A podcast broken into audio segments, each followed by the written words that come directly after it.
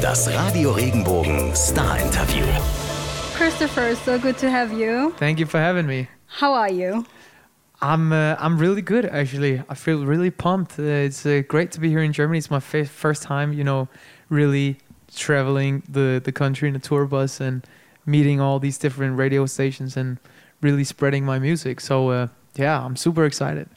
Perfect. So the new year has been off to a good start for you. Very good start. I started in uh, Austria actually uh, on a snowboarding vacation, and uh, yeah, it was amazing. Amazing good start. And I, my my New Year's resolution was to uh, to go to different countries uh, and perform and meet new people and release a new album. So uh, that's what I'm gonna do. That's a nice resolution. Do you actually stick to it?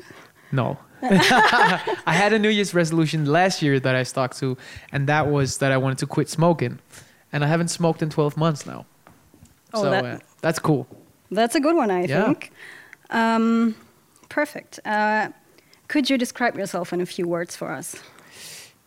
Uh, songwriter, music lover, happy, optimistic person. You know, I feel r- really Danish. It's it's not really uh, something that's uh, really. Uh, I mean, not a lot. A lot of people would say that, but uh, I don't know. I just feel uh, I've been traveling so much the past two years, and whenever I I arrive in uh, the Copenhagen airport, I'm just like, ah, I'm home. You know, so uh, that that's one of the things that I really feel like I am.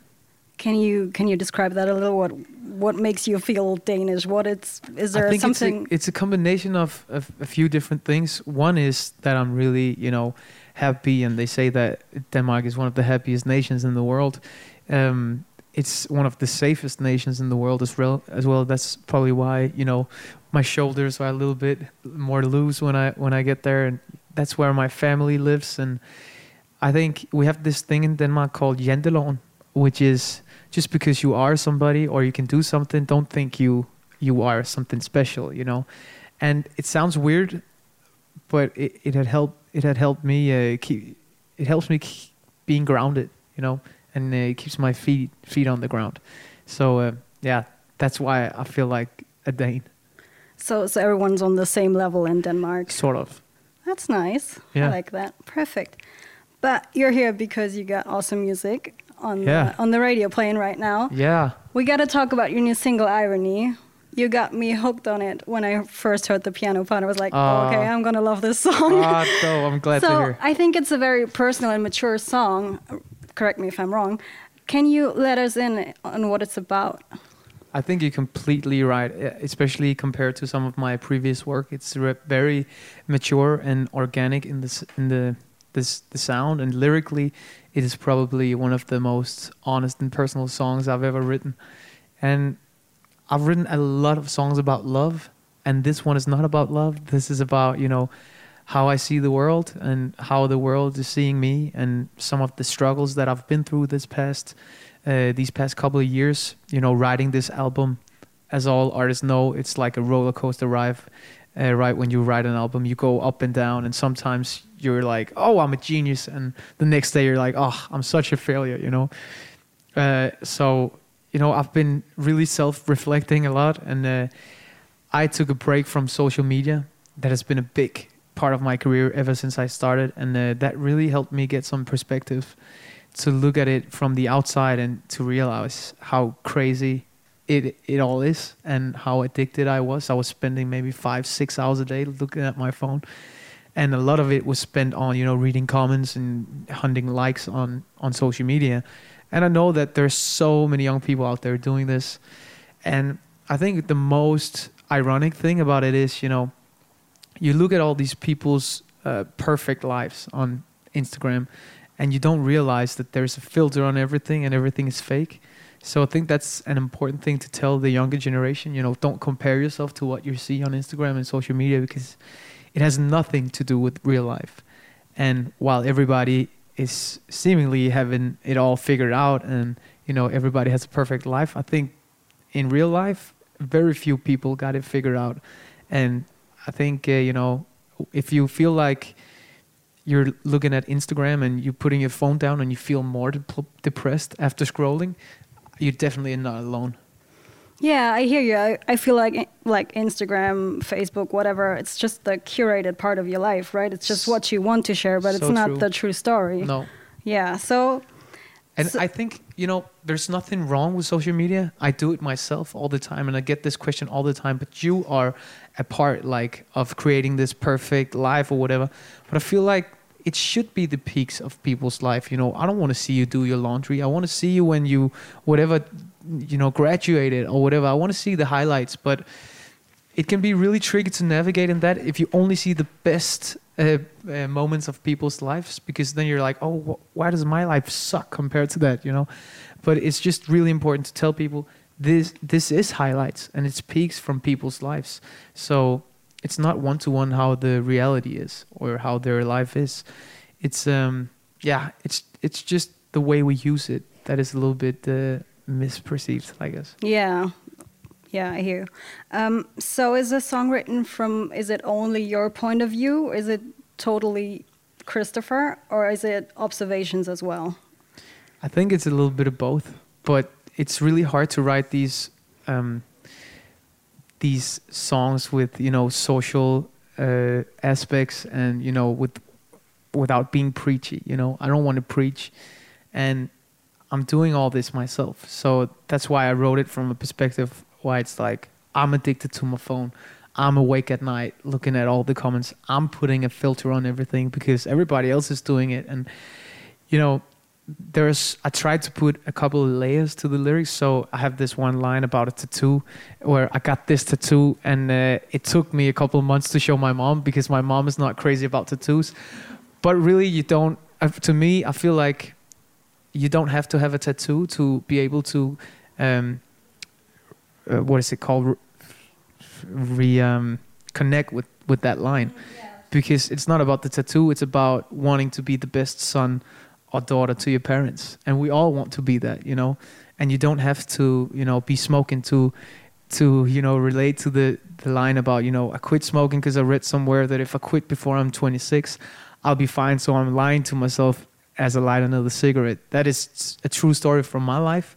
And I heard that somewhere and i was like oh that's fine. So i still got a couple of months left smoking you know? You, the small lies that we all tell ourselves every day. And um, yeah I hope it's it's really personal and it's really specific, but I hope that people can take some of it and relate it to their own lives. I'm pretty sure they can. um, I also read in your bio that you got lots of responses on social media f- on the song. Yeah. Was there a story that especially struck you that, that maybe got you so inspired you wrote yet another song about it? I um I heard this one uh, girl, uh, you know, she was 24 years old, and she was, you know, not lying to herself, but she was complaining a little bit about not being the youngest.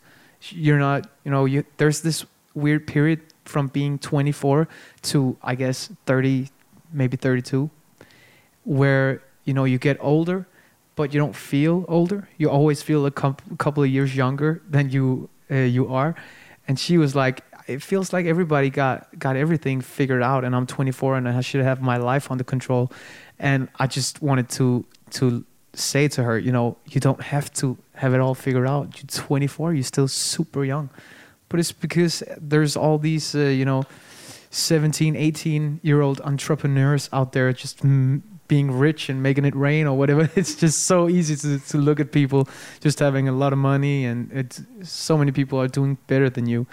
But back in the days, people did not have the opportunity to compare their lives on the same scale. So, uh, I mean, I'm turning 27 in a couple of weeks, and uh, it's weird for me too.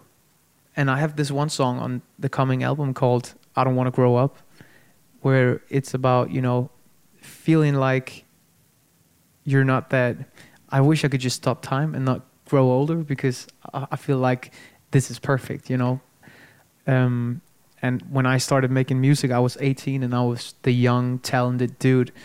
And now I'm just the, you know, I'm the, I don't know what I am. I'm, I'm just, I'm not talented anymore. I'm too old to be talented. It sounds weird, but now I'm just good. You know, there's some some transition where you're like, you're not a talent anymore. uh, when you're 27. Then you're just then you're just good at what you do. You had too many years to practice to still be talented. You're talented when you're young and 17 and right out the bush. You know, it's like woo, that kid is talented. Yeah, the standards keep getting Yeah, crazier, exactly. right? Yeah. Um, let's stay with the social media topic for a bit. hmm Do you think that artists could still work without it? Yeah, totally. They worked fine before it. So why wouldn't it work?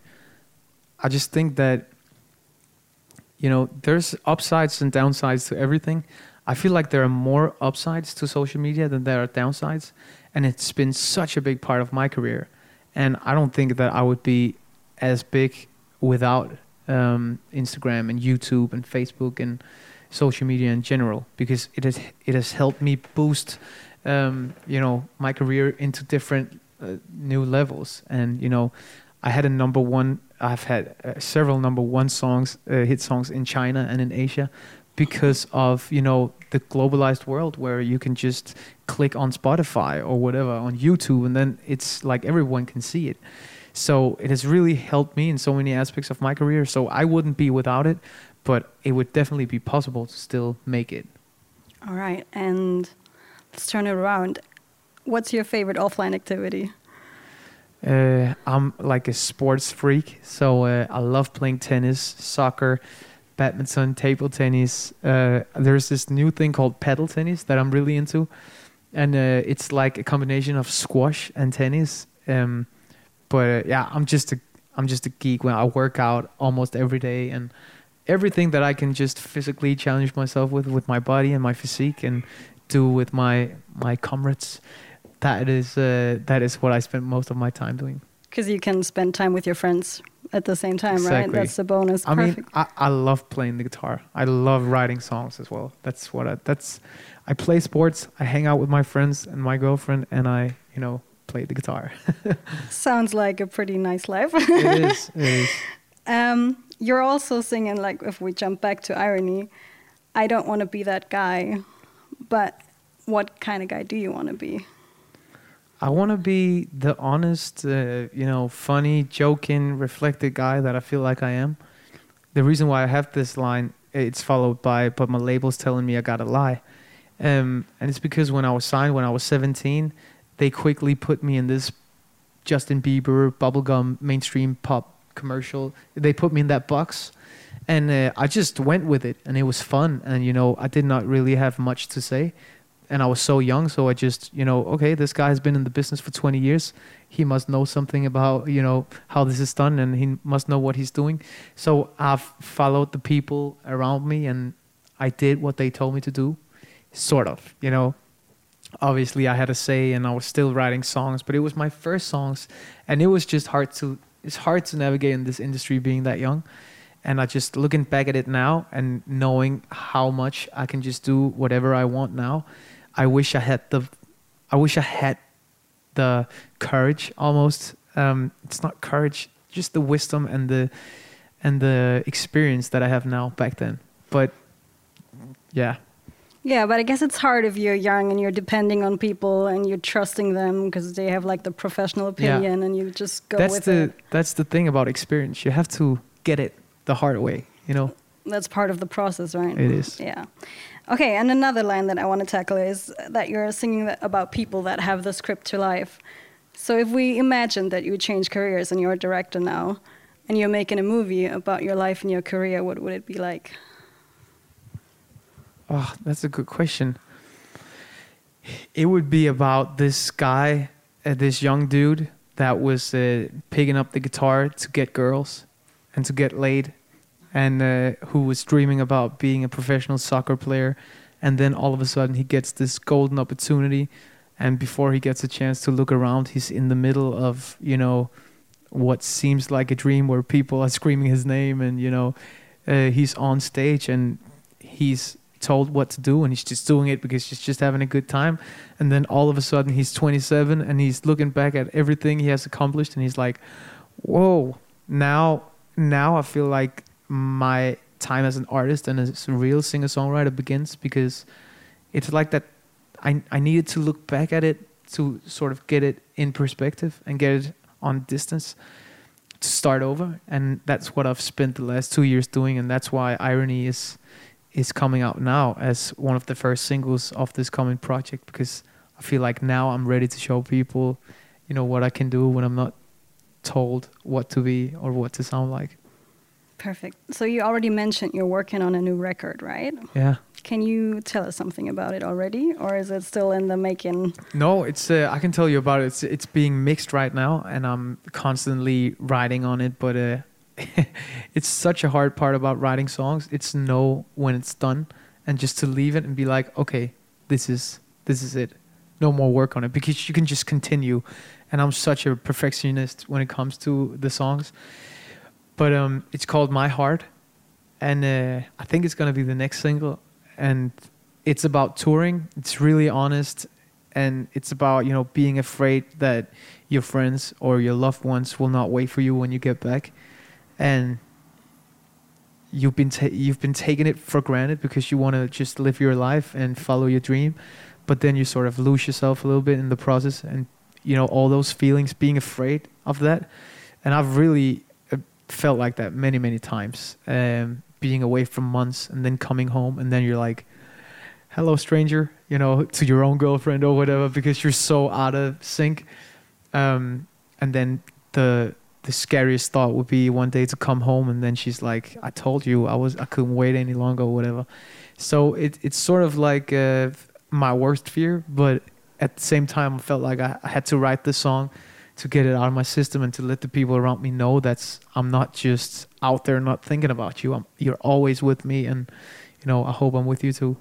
So even though you're apart locally or physically, Yeah. you're, you're still connected somehow. It's the never-ending struggles of a long, long uh, distance relationship. It's just hardcore. It is, and it's hardcore to have a normal life mixed with like a touring life, a touring musician, especially. Also because you know, being an artist, uh, it's a very selfish and self-centered life. And uh, I'll be the first to admit that I'm a really self-centered person. Like you know, I feel like my music uh, is the most important thing in my world, and you know I, I can't live without it. And uh, I'm not pretending that I can't, you know.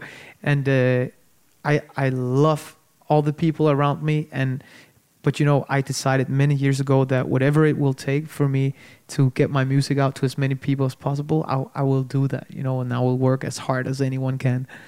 But um, yeah, it's there's some sacrifices involved in that.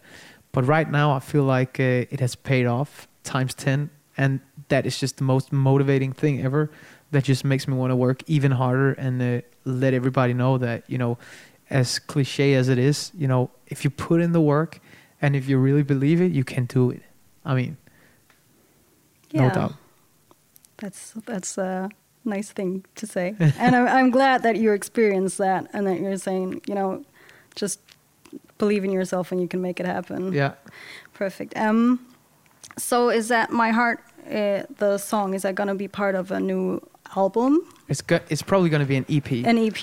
Okay. I've made three albums before, but realized that the market has changed so much, so there's no really no point in releasing an album.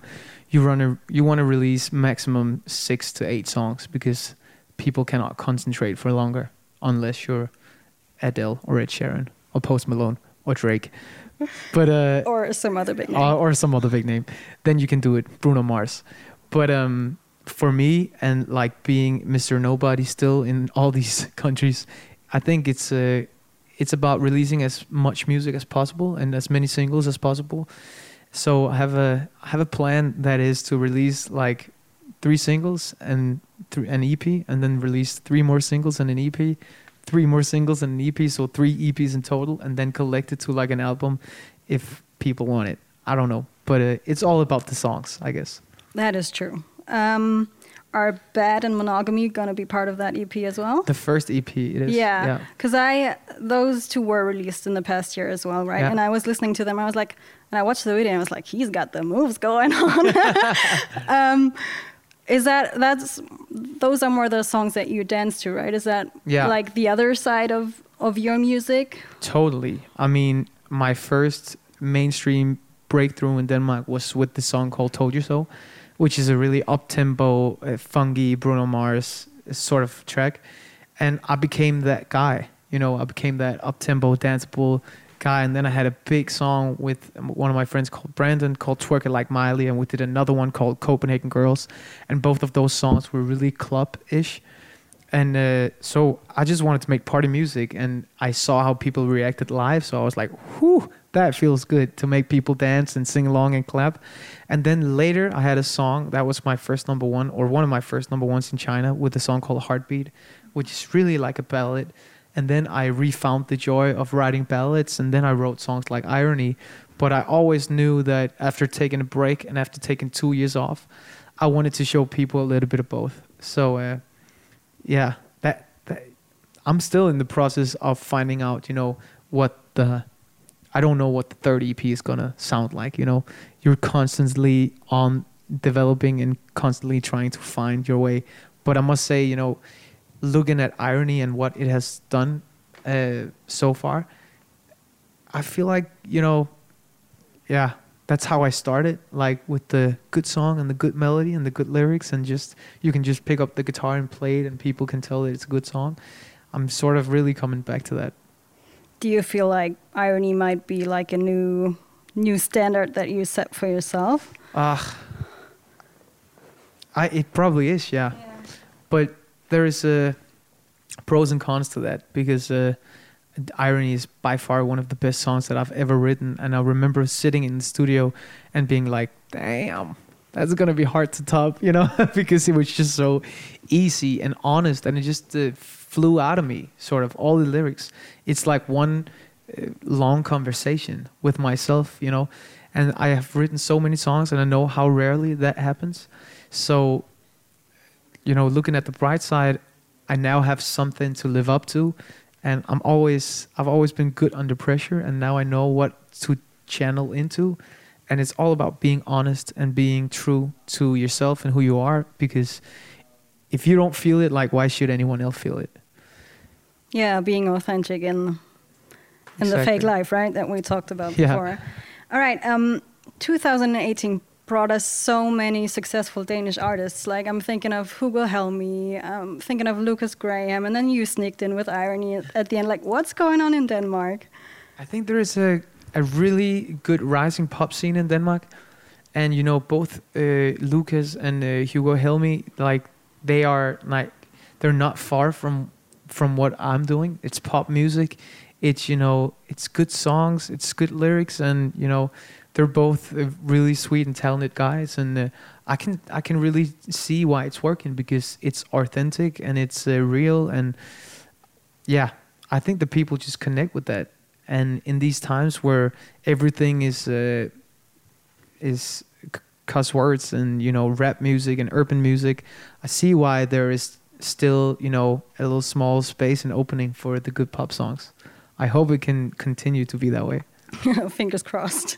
Are there any other Danish artists that we should check out? You know that. Uh... I mean, you probably already know her, but we have this huge star called Mer, Mo, and uh, she just released an album that is fantastic. I I, I love her.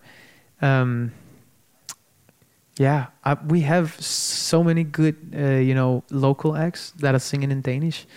Um, but yeah, we just have a really interesting um, Danish music scene right now. I'm sure there's going to be more to come. Okay, well, we'll stay focused and see what's going to happen. um, we already talked about, or you mentioned that Denmark is often said to be um, like have so many happy people, um, and you have the concept of hygge, right? Did I hygge, Did I pronounce that right? Yeah. Um, can you, as an expert, explain to us what it is? What hygge is? Yeah. Hygge is basically not worrying about anything and just being in the moment and having a good time, enjoying yourself. You know, it can be everything from watching television with a small blanket and having a cup of tea till, you know, sitting five friends just telling stories to each other and just having a good time. It's the opposite of looking in your phone and just being in the same room. It's really being there and feeling each other and having real life conversations and, you know, it's it starts with the smallest things. Being present. Yeah. Okay. Do you get the chance to create those moments for you while you're on tour? That's a really good question. I don't think that. I mean, yeah, I try to. I try to. Uh, prøver as you would say in Danish. I'm trying to have a good time, but um, it is just uh, you get to the point where traveling is just traveling, and it's. Uh, I spent so many hours in a tour bus looking at my phone. Um, and you know watching something on Netflix or reading a book or listening to an audio book or speaking about what's what's the plan for the rest of the day or tomorrow. So it's you know when I'm on the road I'm I'm working and when I'm home I'm enjoying myself, you know. But when I'm on stage, you know, that's some next level hygge, you know. then I'm seriously having a good time. That's that's why I love this job so much. That's because when I'm on that stage or whenever I'm performing, I forget everything and I'm just enjoying myself. So you chose the I, I feel like we're having a pretty hyggely, hyggely time right now. Oh, that's so sweet of you no, I'm say. serious. I kind I kind of like these interviews about you know not only music but about you know, yeah, just real life, the real life things. That's true. Um, I can feel it too. You feel the hygge. I feel the hygge. I feel the hygge. I, I'm not Danish, but I, you know. Do you feel the hygge? Um, I don't know if this is old news for you. Uh, Christophorus is the patron saint of travelers. I know that. Yeah. Since you, yeah, of course. Saint you- Christopher. Yes. Um, and since you talked about your New Year's resolutions to see more countries, do you like to travel? Probably, right? Oh yeah, I love it. That's, I mean, when I tell people about what the biggest privile- privileges are about being a musician, it's number one traveling and get, getting to see the world and seeing all these different cultures.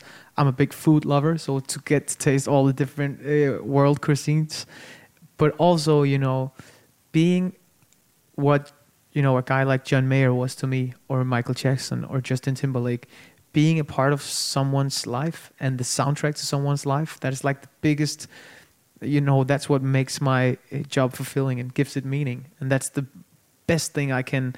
I can get from to know from a fan. That's when oh, you really changed my life with this song, or like you know, you helped me through a rough path or a rough period in my life with this song, and that is uh, the biggest compliment you can get. That those are like my top three things about this job.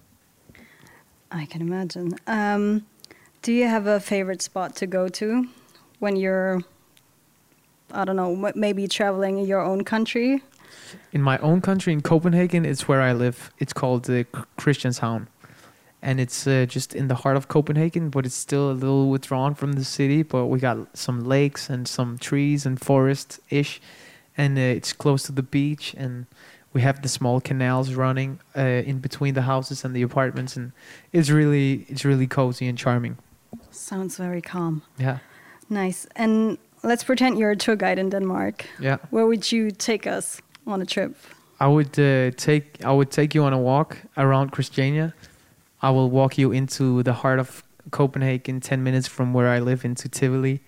We'll get a candy flush and a hot dog in Tivoli. Try maybe the demon, um, and then we will probably go down, uh, you know, the main street called Strøget.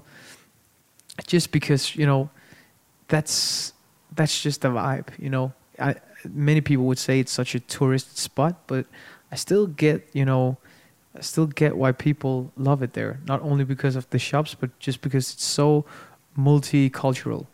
There's everyone there, and there is room for everyone, and you feel safe, and it's just a good vibe. Sounds very cool. I gotta try it.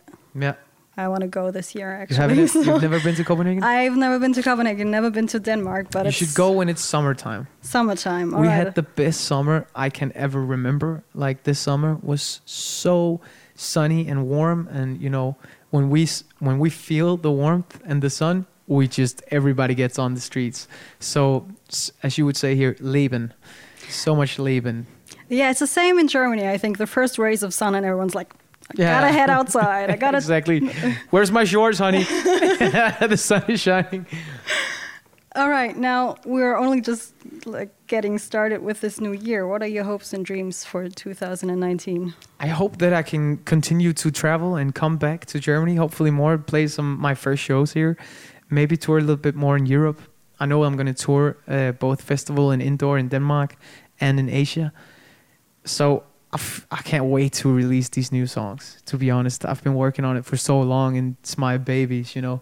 So getting to share that with people and new music for the first time in, in a long time, that's going to be really special. I feel like I've been waiting for 2019 to come around. So now that it's finally here, it's like, yeah, it's go time.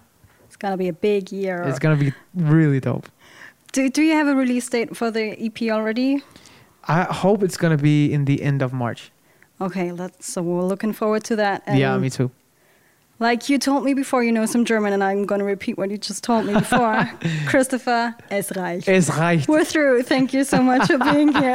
Thank you so much. It was lovely. Thank, Thank you. you. Wenn dir der Podcast gefallen hat, bewerte ihn bitte auf iTunes und schreib vielleicht einen Kommentar. Das hilft uns sichtbarer zu sein und den Podcast bekannter zu machen. Dankeschön.